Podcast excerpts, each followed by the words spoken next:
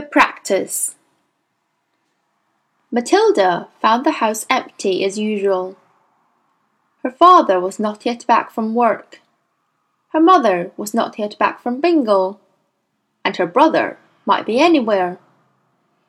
She went straight into the living room and opened the drawer of the sideboard where she knew her father kept a box of cigars. She took one out and carried it up to her bedroom and shut herself in. Now for the practice, she told herself. It's going to be tough, but I'm determined to do it. Her plan for helping Miss Honey was beginning to form beautifully in her mind. She had it now in almost every detail. But in the end, it all depended upon her being able to do one very special thing with her eye power. She knew she wouldn't manage it right away, but she felt fairly confident that with a great deal of practice and effort she would succeed in the end. The cigar was essential. It was perhaps a bit thicker than she would have liked, but the weight was about right. It would be fine for practicing with. There was a small dressing table in Matilda's bedroom with her hairbrush and comb on it, and two library books. She cleared these things to one side and laid the cigar down in the middle of the dressing table. Then she walked away and sat on the end of her bed. She was now about ten feet from the cigar. She settled herself and began to concentrate. And very quickly this time she felt the electricity beginning to flow inside her head, gathering itself behind the eyes, and the eyes became hot, and millions of tiny invisible hands began pushing out like sparks towards the cigar. Move! she whispered, and to her intense surprise, almost at once, the cigar, with its little red and gold paper band around its middle, rolled away across the top of the dressing table and fell onto the carpet. Matilda had enjoyed that. It was lovely doing it. It had felt as though sparks were going round and round inside her head and flashing out of her eyes. It had given her a sense of power that was almost ethereal.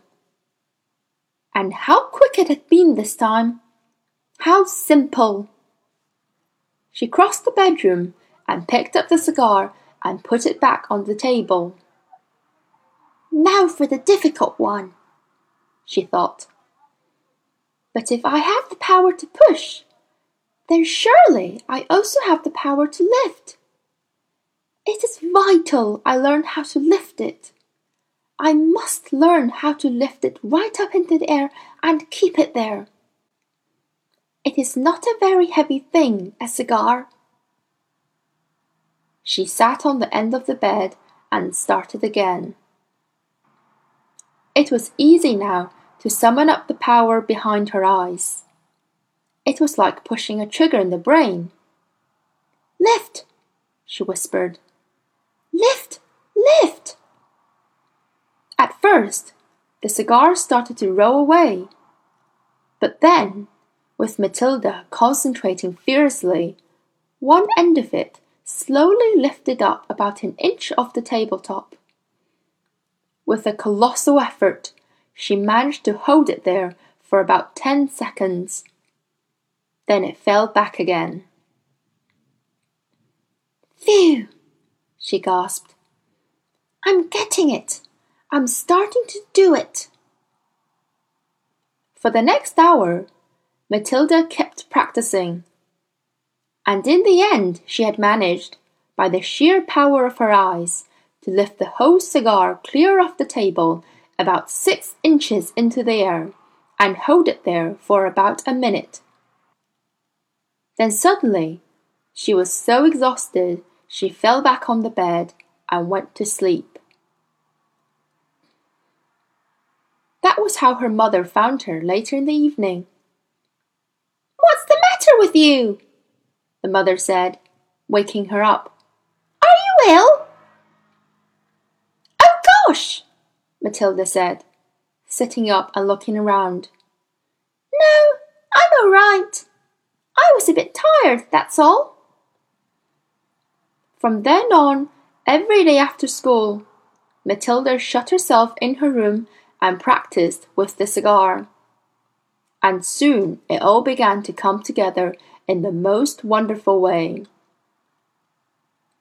Six days later, by the following Wednesday evening, she was able not only to lift the cigar up into the air, but also to move it around exactly as she wished. It was beautiful. I can do it, she cried. I can really do it. I can pick the cigar up just with my eye power and push it and pull it in the air any way I want. All she had to do now was to put her great plan into action.